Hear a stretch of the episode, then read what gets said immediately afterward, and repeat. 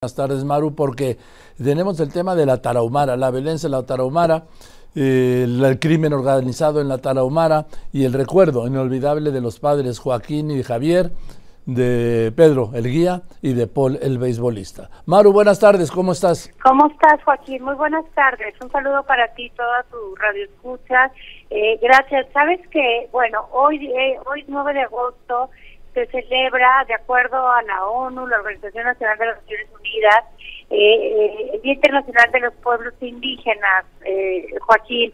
Así que aprovechamos el día de hoy para relanzar lo que hemos definido como la estrategia Juntos por la Sierra Tarahumara, que es una estrategia que, pues de forma transversal, en un gabinete transversal, todos los secretarios del gobierno del Estado de Chihuahua tienen una participación de manera directa o indirecta en el objetivo de reducir la marginación y la pobreza en la Sierra Tarahumara. Que dicho sea de paso, Joaquín, en la superficie de la Sierra Tarahumara es la tercera parte de la extensa superficie que tiene nuestro estado, de 250 mil kilómetros de territorio. Entonces, eh, hoy eh, relanzamos esta estrategia aprovechando el Día Internacional de los Pueblos Indígenas con tareas muy específicas muy claras para cada secretaría, para la sociedad civil y para el sector empresarial. Déjame dar, déjame dar estos dos datos, ¿sí? Eh, la tasa de mortalidad en la Tarahumara es 10 veces más alta que en el resto de Chihuahua y del país. Así es. Estamos hablando de 19 municipios, el 11% de la población es analfabeta. ¿Cuál, ¿Cuál es la población total en la Sierra Tarahumara, población indígena? Son son 290 mil indígenas, Joaquín, eh, de varias etnias, entre ellas la Rarámuri, la Pima y la Guajiró y la Tepehuana.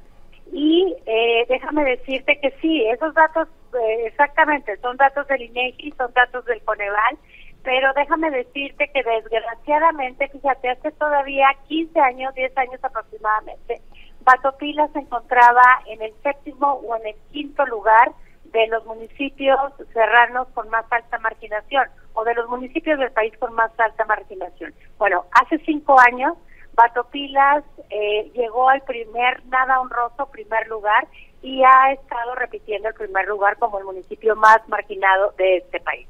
No podemos quedarnos cruzados de brazos, estamos trabajando, te lo decía ahorita, con los sectores, eh, el sector empresarial, el sector de la sociedad civil, con los alcaldes, los gobiernos municipales, obviamente el gobierno del Estado, todas las secretarías de Estado enfocadas en esta tarea y son básicamente tres estrategias. Es la estrategia de vivienda, que específicamente abarca eh, la construcción de casas dignas de piso firme. La segunda es de infraestructura, los caminos rurales, eh, eh, la parte también económica con cooperativas, en, eh, en, actividades que ya mismo saben estas etnias cómo trabajar, como es la madera, como es eh, la actividad eh, gastronómica, alimenticia, y un tercero es la salud y la educación, empezando, Joaquín, por la desnutrición, porque tenemos altos índices de pues de desnutrición y también desgraciadamente de enfermedades que se generan con la desnutrición, como el cáncer, que está comprobado aquí en el estado de Chihuahua, que así sucede y obviamente la tuberculosis. Bien, Manu, ahora déjame cambiarte de tema.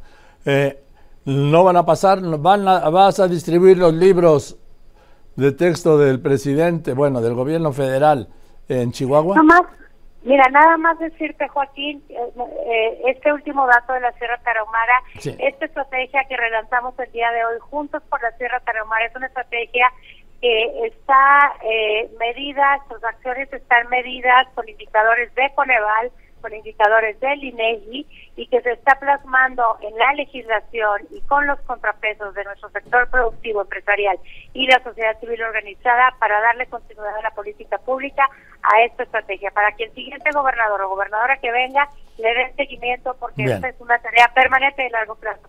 Los libros de texto, por supuesto que en Chihuahua no se van a distribuir, Joaquín, eh, aquí, eh, pues, eh, se, se entregó una controversia constitucional el lunes pasado por parte del Gobierno del Estado a la Suprema Corte de Justicia, una controversia constitucional donde básicamente, pues, su naturaleza es que no se tomó en cuenta las entidades federativas, en este caso el gobierno del Estado de Chihuahua, en la elaboración, la emisión, la impresión y la distribución de estos libros gratuitos.